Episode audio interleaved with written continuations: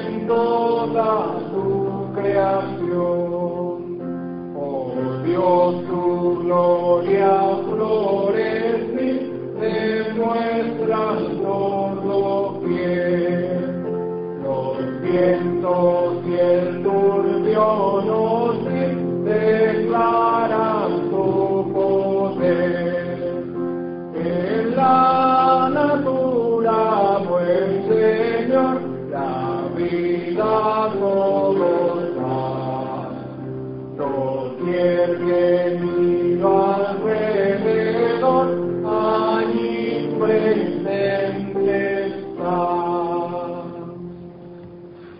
Amén. Gracias, hermana Rosana. Pastor, adelante. Bueno, hermanos, les voy a pedir que me acompañen en una oración para pedir el favor de Dios en esta tarde. Señor, nos ponemos delante tuyos como un cuerpo unido, Señor, por Cristo, Señor, en Cristo. Y en virtud de la operación de tu Santo Espíritu, Señor, que nos ha traído a la fe y hoy nos tiene aquí, Señor. Te damos gracias por estas bendiciones que hemos alcanzado. Pero en esta tarde queremos pedirte que puedas poner gracias, Señor, y toda sabiduría sobre nuestro hermano que hoy nos va a estar compartiendo tu palabra, Señor. Que tu palabra pueda llegar a nosotros en buena tierra, que pueda traer frutos, Señor, a través de nuestra vida, Señor, que se pueda reflejar en nuestro peregrinaje. Te ruego que prepares nuestros corazones y que de manera especial los bendiga, Señor, a, a mi hermano en esta, en esta tarde, que nos estará presentando tu evangelio, Señor. En el nombre de nuestro Salvador Jesucristo te pedimos esto. Amén. José, por favor. Muy buenas tardes, queridos hermanos. Les saludo con la paz del Señor. El Señor le bendiga en este día, en este precioso día del Señor, donde tenemos una nueva oportunidad para abrir su palabra. En verdad que no somos dignos ni siquiera estar aquí. No somos dignos ni siquiera leer su palabra. No somos dignos de nada. En verdad, todo lo que hoy tenemos es una dádiva que viene de Dios. El aire que respiramos, la energía, la vista, la salud, todo lo que hoy gozamos es por gracia del Señor. Y en ese espíritu quisiera hoy invitarles a que nos deleitemos en la palabra de nuestro Señor. Que en ese espíritu Él pueda hablarnos a través de su palabra. Yo soy un vaso imperfecto, pero la palabra del Señor es eterna, es inmutable, no, no pasa, no cambia y nunca vuelve vacía. Te quiero invitarles que me, que me acompañen en el libro de Lucas, capítulo 18.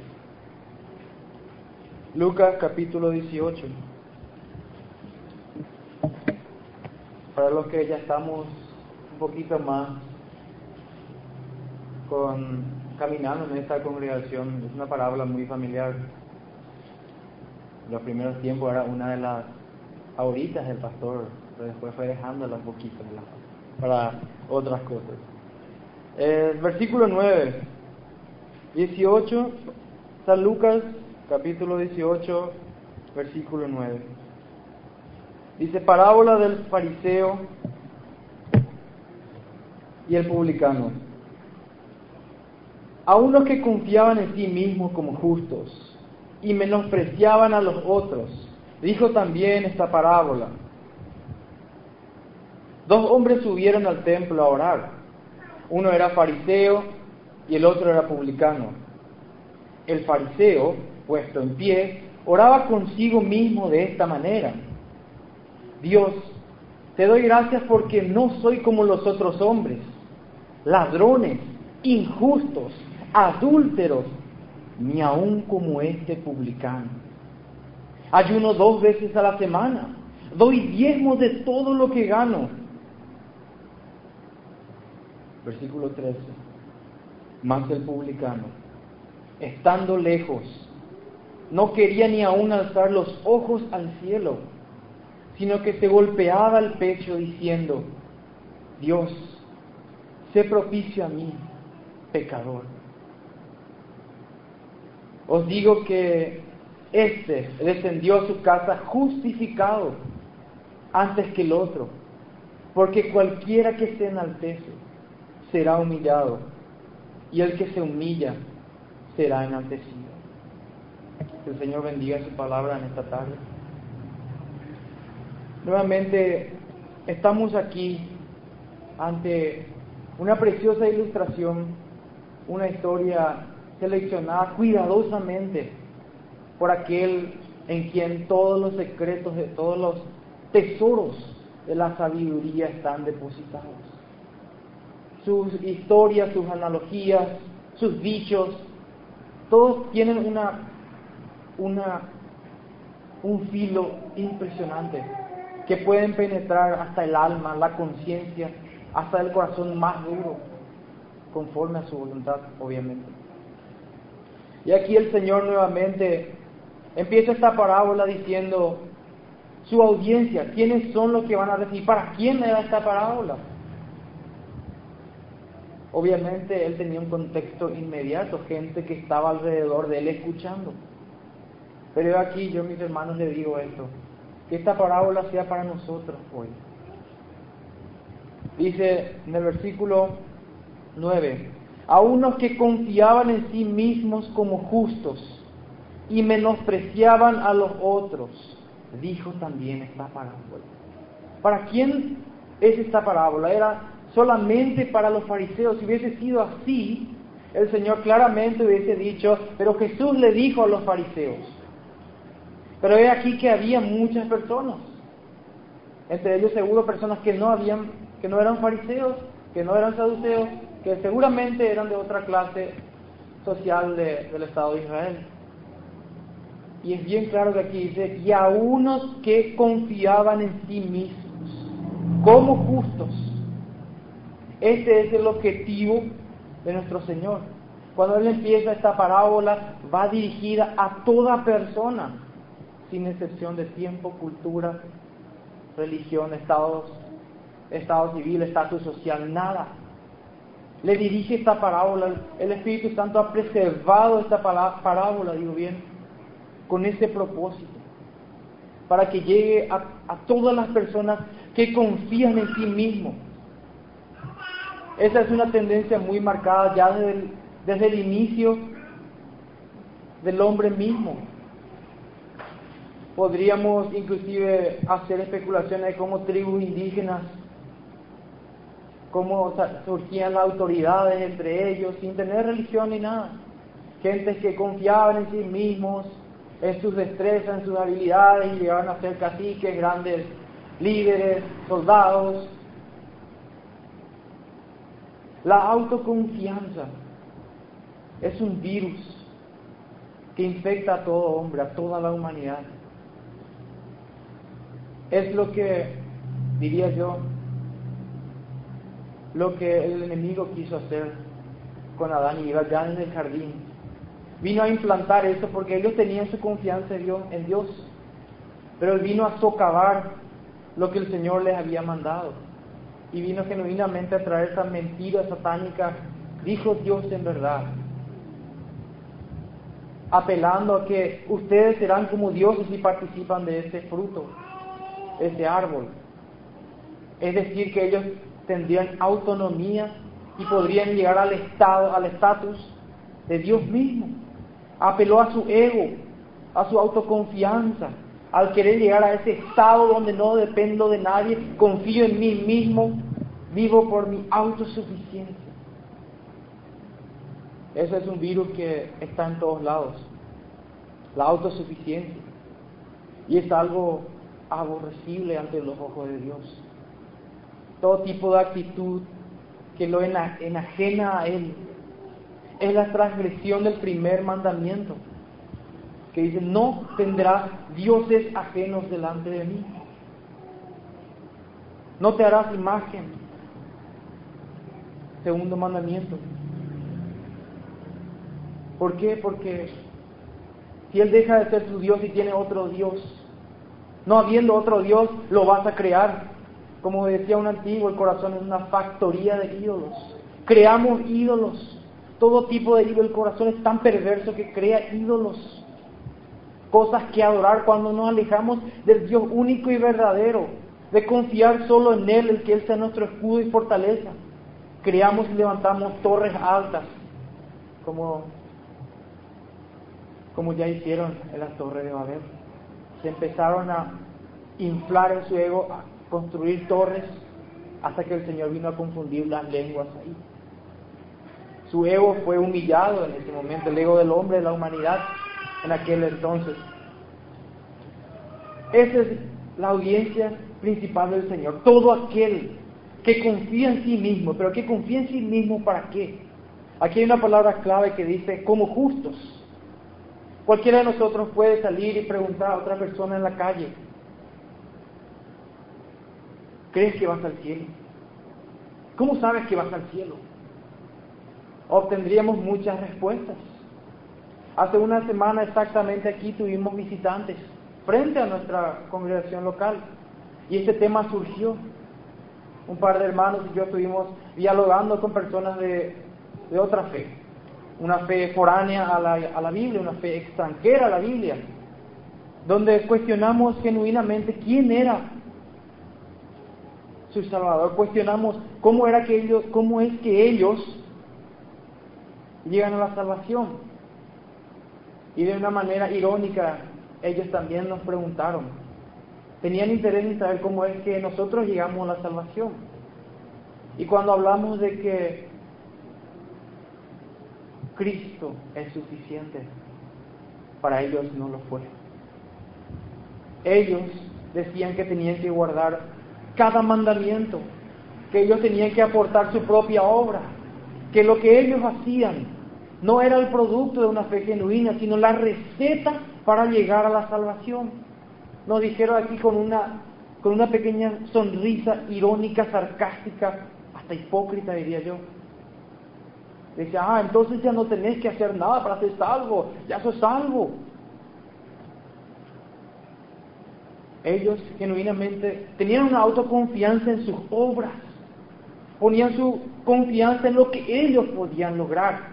Era como si fuera que tuvieran un marcador, hoy logré esto, hoy no pequé en esto, hoy no pequé en esto, y sumar puntos. Pero el problema con eso es que el Señor demanda perfección en su estándar, porque dice, sed santos como yo soy santo, decía el apóstol. Pero también dice que sed perfectos como Dios, porque Él es perfecto. El estándar es altísimo. La perfección En esta historia el Señor muestra a dos hombres. El claro propósito es mostrar un contraste, una gran diferencia que al final de esto va a mostrar quién en verdad salió justificado y cuál fue la forma en que esta persona llegó. Dice, dos hombres subieron al templo a orar, los tenían en común, ambos fueron al templo. Muchas personas van al templo, pero con diferentes propósitos. Algunos van, como este fariseo, van para hacer un show, para hacer una exhibición, a mostrar su gran elocuencia a la hora de orar en público. Registra la historia de que estos fariseos iban al templo a orar y ellos eran los estándares de la santidad en ese momento. Tal vez para hoy nosotros, ya escuchando tanto sobre los fariseos, creemos que, bueno, la palabra hoy fariseo ya es sinónimo de hipócrita para nosotros. Pero en ese entonces, la palabra fariseo era lo máximo de la santidad. ¡Wow! No, ese era un super santo. Aquel que guardaba la ley, que conocía la ley, que oraba en público, que diezmaba. Para todo aquel que estaba en el templo y le escuchaban, ellos eran como una especie de ídolos. Y ellos se jactaban y se inflaban el pecho, iban al templo. Como el pavo real que va pavoneándose, entraban al templo. Y la gente que estaba ahí, en las afueras del templo, donde todos tenían acceso, los miraban, se acercaban para escucharles orar. Tal vez aprendieran a orar como ellos, a vivir como ellos. Eran los grandes maestros de la ley, gente que despertaba admiración en todos. Y estos fariseos, tanta era su, su, su necesidad, no su necesidad, su exageración a la hora de orar, que oraban fuertemente, tanto así que se tuvo que poner leyes rabínicas porque muchos fariseos ya empezaban a, a pelearse entre ellos quién oraba más fuerte, uno le quería superar al otro. Imagínense el grado que llegó eso. Entrar en un templo donde uno se creía más santo que el otro y empezaba a gritar más que el otro. Tuvieron que poner orden en esa misma hipocresía. Era terrible. Este fariseo puesto en pie, dice la palabra, oraba consigo mismo de esta manera. Nótese cómo la palabra dice, oraba consigo mismo. Dios, te doy gracias porque no soy como los otros hombres, ladrones, injustos, adúlteros.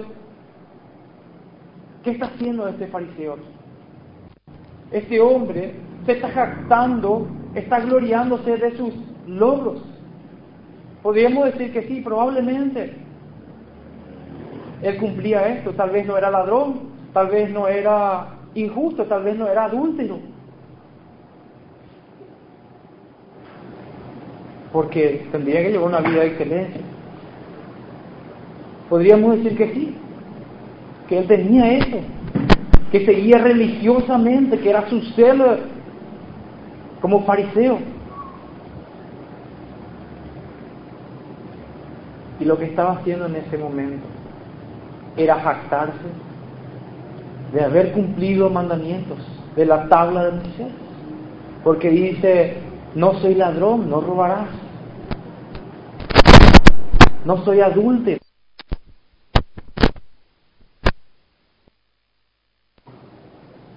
Él se estaba jactando de la ley que él había cumplido. Versículos más abajo tenemos otro pasaje similar que es del joven rico. ¿No es acaso eso lo que él hizo cuando el Señor le confrontó y le dijo, los mandamientos sabes, no adulterarás, no matarás, no hurtarás, no dirás falso testimonio, honra a tu padre y madre. Y aquí el rico dijo, todo esto lo he guardado de mi juventud, hipócrita. Un hipócrita de primer nivel que al ser confrontado con el mismo Señor se jacta, lo he guardado, dice. De esta misma manera, este fariseo llega a este momento jactándose de haber guardado toda la ley. Pero ¿quién puede guardar toda la ley? En Santiago 2.10, si me acompañan.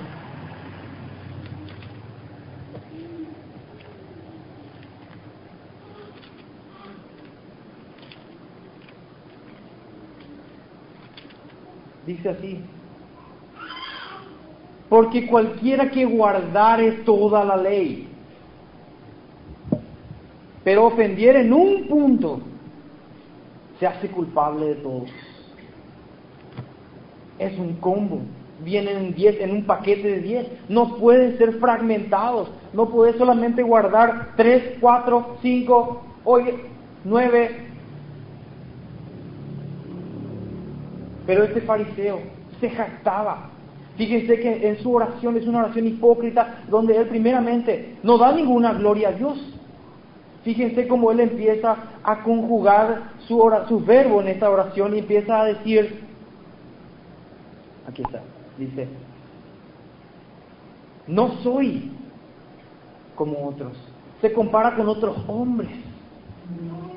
Después también dice, ayuno, yo ayuno, yo ayuno, doy diezmos, yo lo hago. ¿No es acaso este el mal que vemos en nuestra sociedad? El super yo, el ego. ¿No es acaso eso lo que, ven, lo que vende toda, todo el marketing del mundo?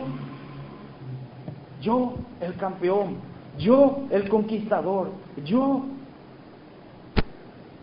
superación personal. Llega a tu máximo potencial, levanta tu autoestima hasta lo sumo, el yo. Ese es el afán de este siglo. La riqueza, el engaño de la riqueza, ¿para qué? Para luego jactarse y decir, yo soy millonario, yo soy rico, yo he ayudado a los pobres, yo he esto. El gran yo es siempre, siempre ha sido el problema, desde el principio. Y esta, esta hipocresía, esta oración hipócrita, fíjense cómo no empiezan exaltando a Dios, no empieza en un carácter humilde buscando al Señor. No viene arrepentido confesando pecados, sino viene en una manera hipócrita jactándose. Te doy gracias, dice. Pero podemos genuinamente pensar que esta, este, esta frase de agradecimiento pudiera ser sincera. Pudiera ser sincera que le dice, te doy gracias Dios, porque yo, yo, yo, yo y yo, hay una contradicción tremenda aquí. Cuando uno va a agradecer genuinamente a Dios, no puede haber una superexaltación del yo, sino que como dice el, Juan el Bautista, yo tengo que menguar para que Él crezca. Esa abnegación, tome su cruz, niégase a sí mismo, tome su cruz y sígame. No puede ser esa oración, no puede ser de ninguna manera genuina. Es hipócrita, utiliza palabras porque obviamente está en el medio de un show con personas escuchándole diciendo, Dios, te doy gracias. Obviamente está intentando despertar la admiración de otros, que Él se ha exaltado como un gran maestro de la ley y probablemente competir con otros grandes maestros de la ley. Se compara, inclusive utiliza lo que la gente sabe que es la ley del Señor. Utiliza la santa ley que le condena, que condena a cada persona y se jacta de la ley. Diciendo yo guardé esto, yo guardé esto, yo guardé esto. Cuando no entendió la esencia de la ley. ¿Por qué digo esto? Porque estoy más que seguro que cuando dijo no adulteré, no soy adúltero, no sé cómo esto que son adúlteros, ya el Señor Jesús vino a clarificar lo que era la esencia del adulterio. Ese hombre jamás, ese publicano, perdón, ese fariseo, no podría decir jamás que no codició a una mujer en su corazón y sintió lujuria por ella, que es adulterio. De ahí es donde nace el adulterio. No podría decir que no, no mató, porque aquel que, que su corazón se llena de ira, de enojo, ya es prácticamente culpable de asesinato. Es de ahí de donde nace. Entonces, hasta su jactancia es torpe, pensando que podría, de alguna manera, que la otra persona le escuchen y recibir su admiración, su gloria.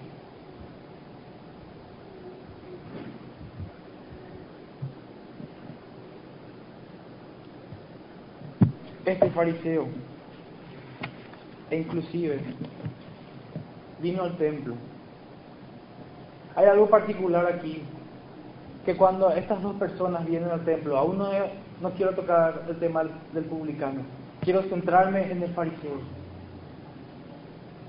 El joven rico que había mencionado también era fariseo. Para poder llegar al templo y ofrecer una oración al Señor, uno tenía que llegar después de un sacrificio donde ese sacrificio representa perdón de pecado. Dice la palabra de que no hay perdón de pecados sin, pero no hay remisión de pecados sin derramamiento de sangre. Entonces ellos llegaban al templo en una de las dos horas, o a las nueve, o a las nueve digo bien, o a las tres de la tarde. Llegaban en esa actitud, llegaban en el momento que en el templo se ofrecía un sacrificio de sangre, donde su oración iba a ser, entre comillas, aceptada. Ese era el método, la forma. Y hasta hoy, esa debería ser la forma. Uno no puede venir en oración al Señor sin antes haber hecho las cuentas con el Señor, sin antes estar reconciliado con el Señor, con Dios, en sus términos. Por eso dice Proverbio 28, que aquel que aparta su oído de la ley, es decir, apartó su oído de la ley, hoy practica el pecado, hasta su oración es abominación. Hasta su oración es abominación. De esta manera ellos llegan aquí, en el momento cumbre donde todos están ahí, el fariseo llega para hacer un show de falsa piedad. Eso es lo que él quiere hacer.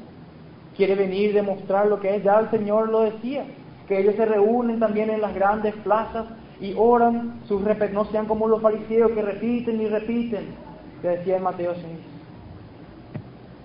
Podemos imaginarnos, podemos ver la imagen mental de lo que es eso, un show de falsa piedad. Estos fariseos eran considerados santos inmaculados, modelos a seguir. Por eso los apóstoles quedaron sin respuesta al ver lo que el joven rico, el fariseo, no entraría en el reino. En Lucas 18, 26, un poquito más adelante nomás dice, cuando el Señor terminó de hablar y dijo que aquel rico se fue triste, y dijo que era muy difícil para un rico que entre en el reino de los cielos, los apóstoles se quedaron como, no puede ser. Entonces, ¿quién? En el versículo 26 dice, y los que oyeron esto, los que oyeron al Señor decir, porque es más fácil pasar un camello por el ojo de una aguja que entrar un rico en el reino de Dios, y los que oyeron esto, dijeron, ¿quién pues podrá ser salvo? Su estándar de santidad, de misericordia de piedad había sido derrumbada. Porque el Señor cuestionó y el Señor le dijo, ve y vende todas tus cosas al que vino hipócritamente. Y el Señor les dijo, Él les dijo, lo que es imposible para los hombres es posible para Dios.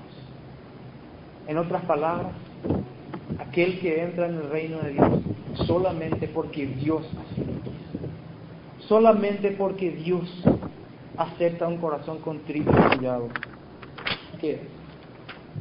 Esto eran modelos a seguir. No todos los fariseos obviamente terminaron sin ser redimidos. Tenemos el caso de Nicodemo, José de Arimatea, el mismo Pablo que era fariseo. Fueron redimidos, pero sufrieron, o mejor dicho, pasaron por una experiencia única. Pero quiero cerrar esta sección con la radiografía de este fariseo.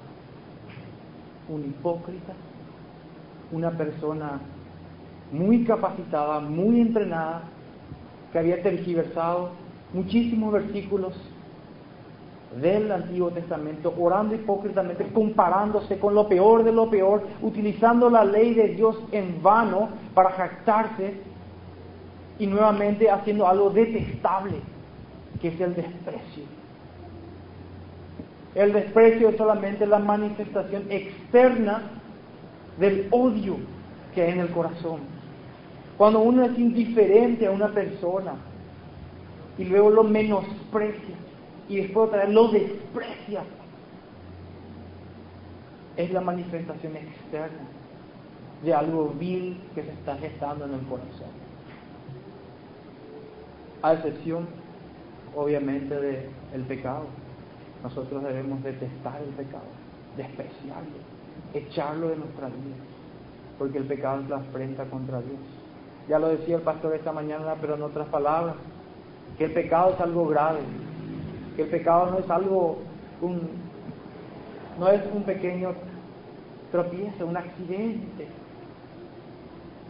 El pecado es genuinamente una afrenta contra Dios. Es sentarse sobre los en el regazo de Dios y darle una bufetada. Ese es el pecado. Y todo pecado, como dijo también el pastor, de alguna manera es un intento de rebelión, como la rebelión de Corea que estamos estudiando durante las mañanas. Es un intento de, ya lo decía también un puritano, deicidio, intentar matar a Dios. No puede ser lo que hizo el pecado. Mató a Cristo en la cruz. Todo pecado tiene esa intención. Y todo pecado tiene su raíz, el cual es el orgullo. ¿No vemos eso acaso aquí, en este fariseo? Lleno de orgullo, el que conocía los pasajes del Antiguo Testamento donde dice que tus obras son trapos de inmundicia, decía Isaías. Conocía todos esos pasajes. Conocía que, que tendría que ser santo, porque Dios es santo. Pero lo dejó todo de lado. Todo. ¿Y qué hizo? Se jactó. En su corazón había avaricia, en su corazón había desprecio y especialmente por este publicano. Y que todas estas cosas que él dijo, no robo, publicanos roban. No adultero, los publicanos también tenían esa práctica. Llegó con esa intención al templo. Si bien llegó en un momento donde había, donde estaba disponible el perdón de pecados, rechazó ese momento precioso que el Señor le estaba otorgando para entrar en su presencia y recibir perdón de pecados, ser redimido, ser sanado de un corazón egoísta, ególatra. Pero en cambio utilizó ese momento santo que el Señor había propiciado en su, templo sagrado para hacer un show y para traer escarnio, para traer afrenta. El publicano, ¿quién era un publicano? Era un, recolector de impuestos. Eran las personas más viles y despreciables de su tiempo. ¿Por qué? Porque eran, habían traicionado a su pueblo. Una de las cosas más despreciables, diría yo, es rechazar a tu propio pueblo, aquellos que son tus hermanos. Eso fue lo que hacían estos publicanos o recolectores de impuestos. Se volvieron de alguna u otra manera mercenarios para Roma. Habían vendido toda su integridad, toda su ética, toda conciencia. Habían prácticamente suprimido todo lo que era la ley. Quiero que me acompañen justamente en Levítico 6 del 5 al 7. Levítico 6. Quisiera mostrarle en qué condición llega este publicano, este recolector.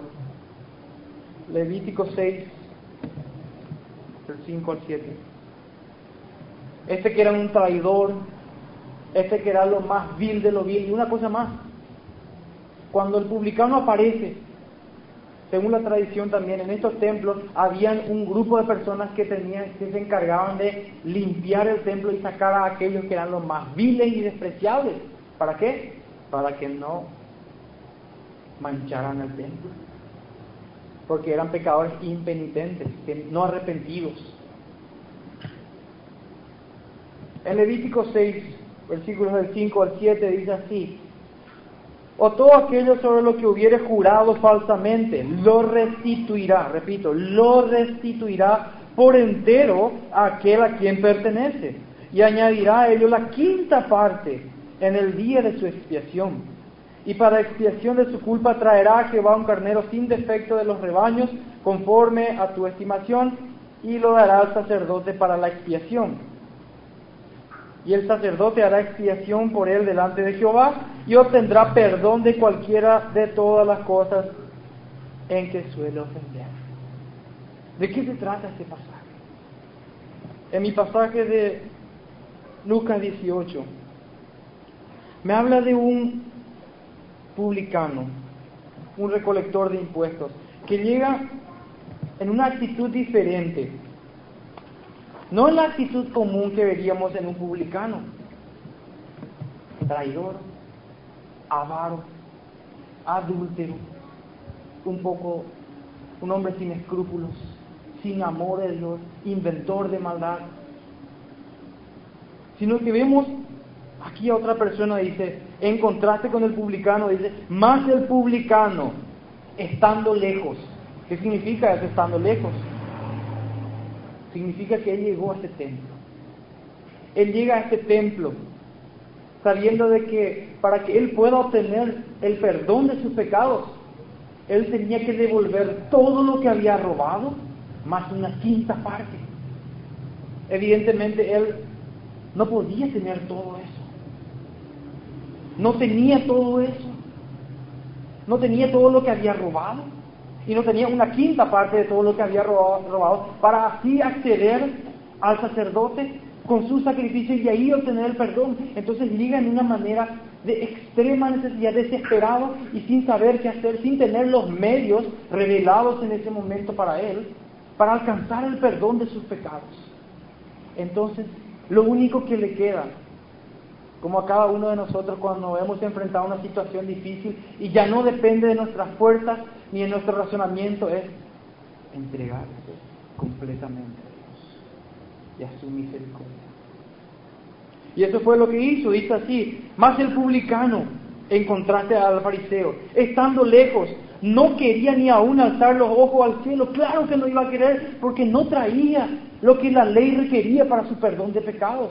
Tenía una vergüenza, una pobreza espiritual terrible. Evidentemente esa persona ya había sido confrontado con su pecado, ya había escuchado la palabra de Dios donde la ley de Dios, los diez mandamientos, habían venido a él, en especial el sexto. No robarás, perdón, el octavo, no robarás. No robarás. Era un ladrón, de eso vivía. Y vino con una convicción de pecado terrible al haber pecado contra un Dios santo.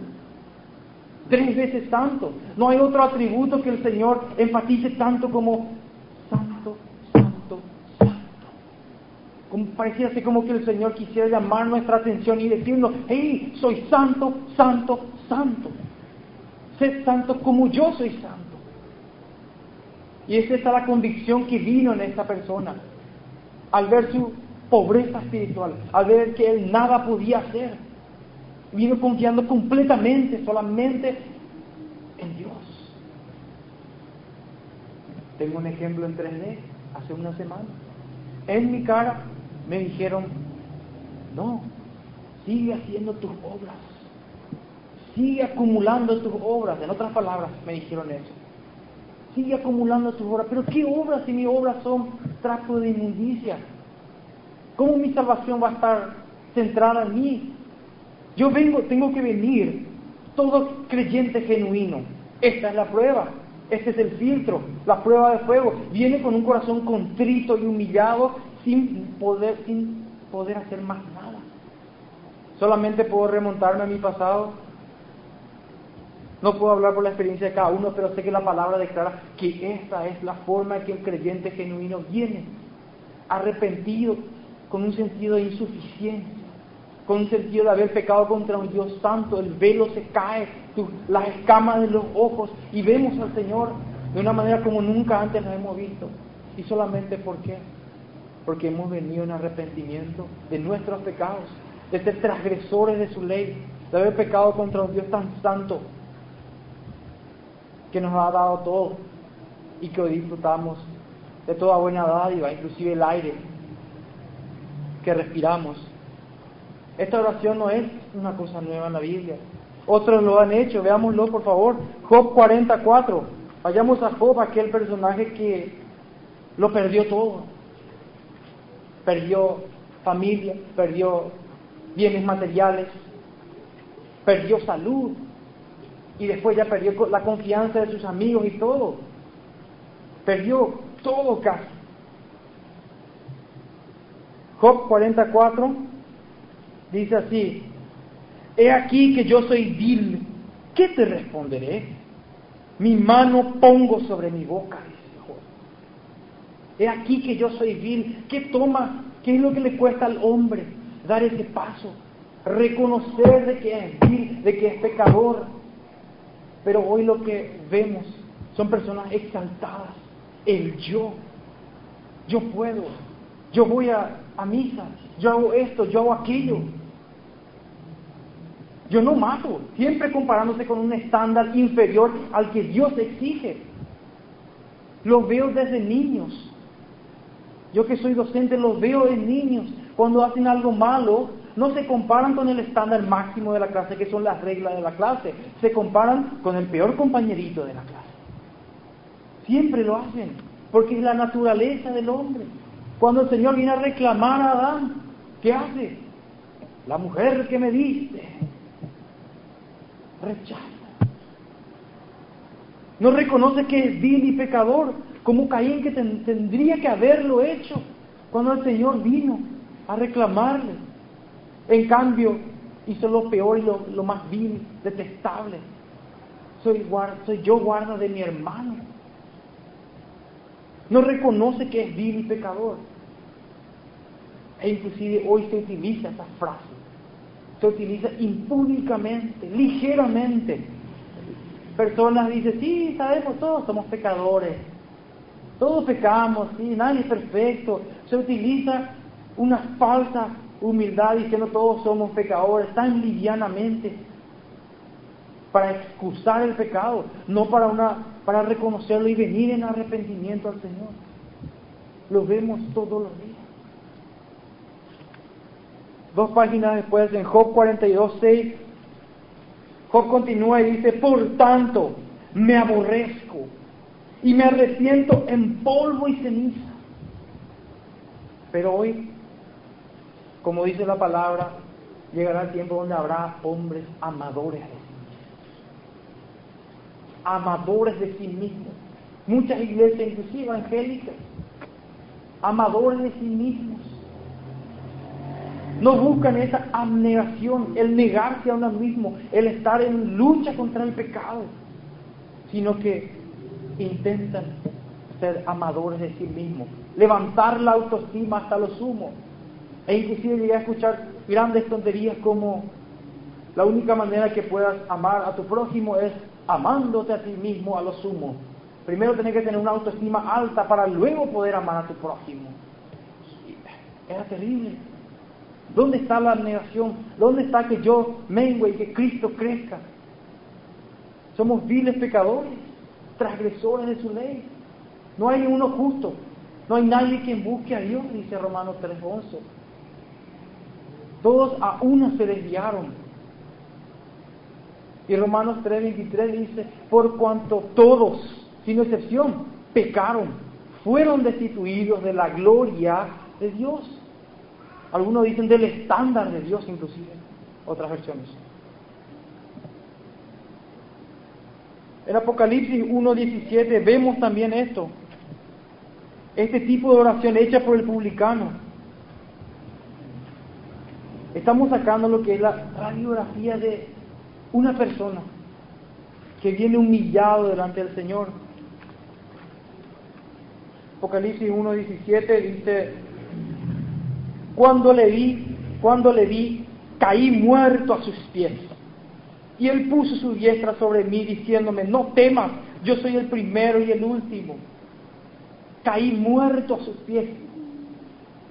Y yo he escuchado tremendas osadías como que en una noche vino el Espíritu Santo y pasaron una increíble madrugada charlando en la cocina, hablando de tú a tú y cosas así. Visiones pero acá veo genuinamente que hay una reverencia. ¿Por qué? Por el Estado, el apóstol Juan reconoce que él es un pecador, que está frente al alfa y al omega, que no ha, no ha llenado el estándar, ni aunque él sea considerado un gran apóstol frente a todos los demás creyentes. El discípulo amado inclusive cae rendido y cae muerto en una humillación y abnegación que solamente un creyente verdadero puede pasar. Lo mismo le pasó a Isaías, Isaías 6.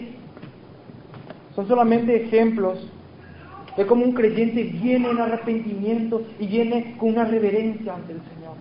Isaías capítulo 6, versículo 5, dice así, después de haber visto una visión, dice, entonces dije, ay de mí que soy muerto, porque siendo hombre inmundo de labios y habitando en medio de pueblos que tienen labios inmundos, han visto mis ojos al Rey, Jehová de los ejércitos. Vemos nuevamente cómo es el arrepentimiento genuino viene de esa manera, reconociendo un estado de putrefacción espiritual, donde no podemos, no alcanzamos la meta, no llenamos los estándares del Señor, que son perfectos. Y el último es Habacuc 3.16. Habacuc 3.16.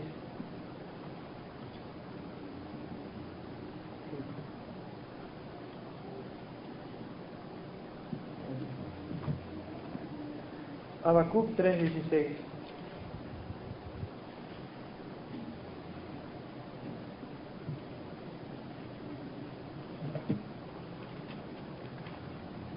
Aquí está. Habacuc 3.16. Dice así.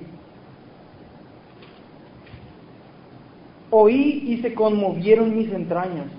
A la voz temblaron mis labios. Pudrición entró en mis huesos y dentro de mí me estremecí. Si bien estaré quieto en el día de la angustia, cuando suba al pueblo, el que lo invadirá con sus tropas. Nuevamente aquí vemos. ¿Cuál es el estado del publicano?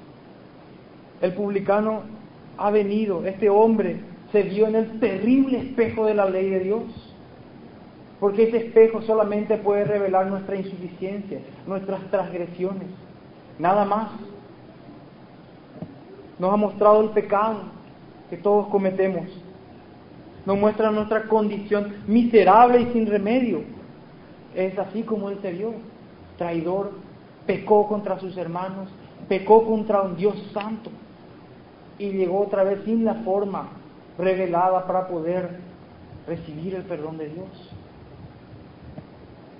Muchos de nosotros hemos experimentado eso. Al llegar al Señor sin tener nada que traer sino solo nuestro pecado. Solamente nuestro pecado es lo que podemos. Podemos nosotros llegar como este, como este pecador, el publicano, y genuinamente decirle al Señor, Señor, no soy digno de ti. Porque esa es la palabra. Eso es lo que hizo este fariseo cuando entró en el templo. En otras palabras, proclamó los cuatro vientos, soy digno, soy digno. Pero nosotros, mejor dicho, el publicano nos enseña algo, de que no somos dignos. Pero el mensaje central de esta parábola no es solamente mostrarnos la forma de llegar al Señor, no es solamente mostrarnos quién es digno y quién no es digno, sino también mostrarnos cómo es que uno se hace justo delante del Señor. Porque no somos buenos, debemos admitir eso. Ninguno de nosotros es lo suficientemente bueno para decir, entra tú, hijo bueno mío, porque el Señor nos diga tal cosa. Sino que aquí dice al principio de la palabra, a unos que confiaban en sí mismos como justos, confiaban en ser justos, mas estaban equivocados. Su mentalidad era que los fariseos eran el estándar.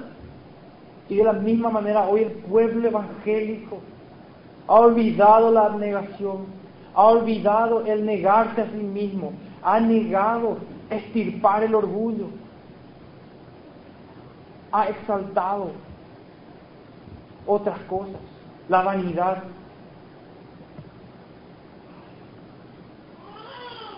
Al final de la parábola, mejor dicho, él, tengo que terminar aquí, dice, más el publicano estando lejos, no quería ni aún alzar los ojos al cielo, sino que se golpeaba el pecho diciendo, se golpeaba el pecho, una clara indicación de que entendió que su corazón maldito, traicionero, perverso, podrido, era el culpable, que en su corazón se gestaban todas esas cosas viles que él hizo.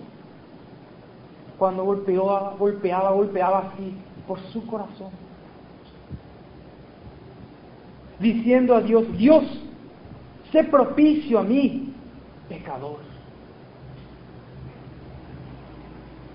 Él se definió claramente. Por primera vez dio su identidad frente a un Dios santo y poderoso. Tú eres Dios, yo soy pecador. Ni siquiera me llamo criatura tuya, creación tuya, sino pecador. Y es interesante lo que le dice ahí, Dios, sé propicio a mí. Él estaba en frente del templo donde se realizaba lo que era la, la propiciación, que significa que esta ceremonia era en favor de los pecados. Ni eso podía hacer, entonces él llega al Señor y dice, Señor, sé propicio a mí, dame la propiciación que yo no puedo alcanzar hoy, yo no puedo. No tengo los medios para devolver toda la riqueza que robé, más un quinto. No tengo medios. Sé propicio a mí, Señor. Tráeme esa salvación. Redímeme, redime de todo ese pecado que he hecho. Sé propicio a mí, pecador. Y ahí termina la historia que el Señor cuenta. Pero aquí le da el broche de oro y final, explicando porque a los oídos de estas personas, si la historia hubiese terminado ahí, para ellos el fariseo hubiese sido el campeón. Para ellos el fariseo, el estándar de la santidad de esa época, hubiese sido. Pero el Señor le trae un baldazo de agua fría, prácticamente una cachetada para ellos. Y le dice, os digo que este publicano a su casa justificado, a su casa justificado, os digo que este descendió, perdón, os digo que este descendió a su casa justificado antes que el otro. No podemos imaginarnos a ellos rompiéndose las vestiduras al escuchar eso. ¿Cómo es posible? Traidor a la patria, vil pecador, adúltero, ladrón siendo justificado por una pequeña oración que hay de sus obras. De esa misma manera cada uno de nosotros llega hoy, hoy que el Señor nos ha dado la gracia de escuchar su palabra y volver a examinarnos eso que es la leche pura del Evangelio para cada uno de nosotros. Tal vez lo hemos escuchado en diferentes formas a lo largo de, de muchos años, pero esta es la leche pura del Evangelio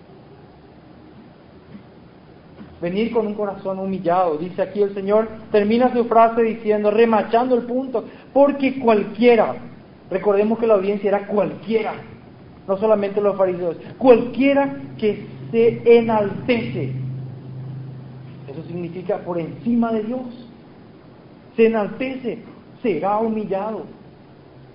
Y hoy, ¿cuál es el sinónimo de ser fariseo? solamente una aplicación práctica.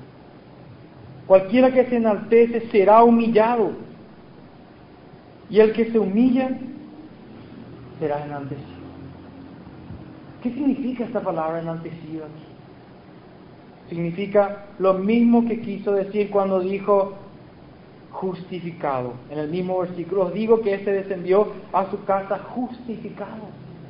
Es decir, que el Señor lo justificó que esto obviamente habla de un juicio, de que hay un juez, de que hay un abogado, de que alguien va a abogar por su caso, porque ese publicano vino a presentar su caso ante el Señor. La palabra de Dios dice que abogado tenemos con el Padre en primera de Juan 1.9, para terminar ahí.